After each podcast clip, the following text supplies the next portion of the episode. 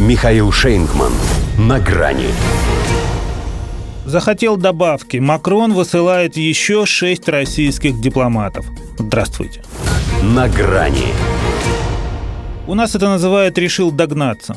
Мало ему было, что уже выслал 35, еще шестерых добавил. Хорошо, что Москва пока не отвечала. Пришлось бы второй раз вставать, а так сразу посчитаем французов до 41 и выдворим. И уже без выяснения, чего это они опять. Все равно ведь Париж ничего вразумительного не скажет, промямлит что-то, как водится, о шпионаже и деятельности, несовместимой с Венской конвенцией. Хотя признайся они, что захотели обойти немцев, которые отправили 40 сотрудников российского посольства, это можно было бы понять. Какая это мотивация? Впрочем, тогда им стоило распрощаться еще с пятью, чтобы уже и Польшу обставить. В любом случае, если учесть, что это первое, что сделал Макрон, выйдя в финал президентских выборов, логично предположить, что это у него как-то связано. На самом деле, должен же был задуматься он над тем, что именно помешало ему показать более солидный результат, поскольку не дотянуть до 28% – это как-то совсем неприлично. Начал разбираться – так решил, это точно не чрезвычайное повышение цен из-за антироссийских санкций. Потому что при чем тут я, если все так делают?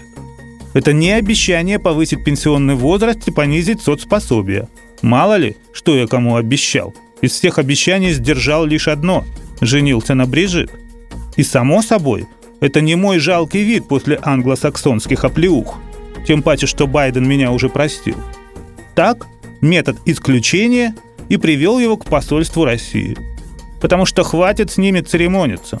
А то он все Путину звонил, голубем прикидывался, если не любовь, то хотя бы контакт хотел найти, но натыкался на кремлевскую стену непонимания, эгоизма и ненависти.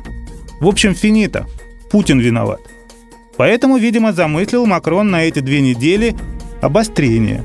Он ведь вместе с нашими дипломатами выслал еще и группу своих жандармов на Украину якобы для расследования военных преступлений.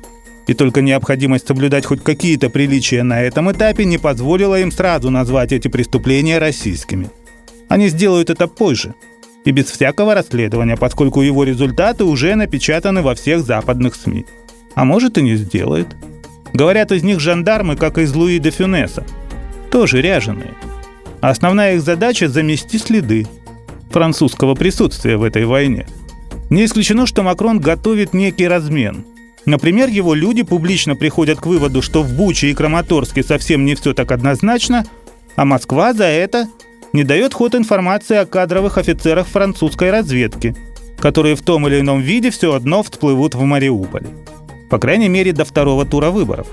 В противном случае весь мир узнает еще более ужасную правду о русских бесчинствах. Конспирология, конечно.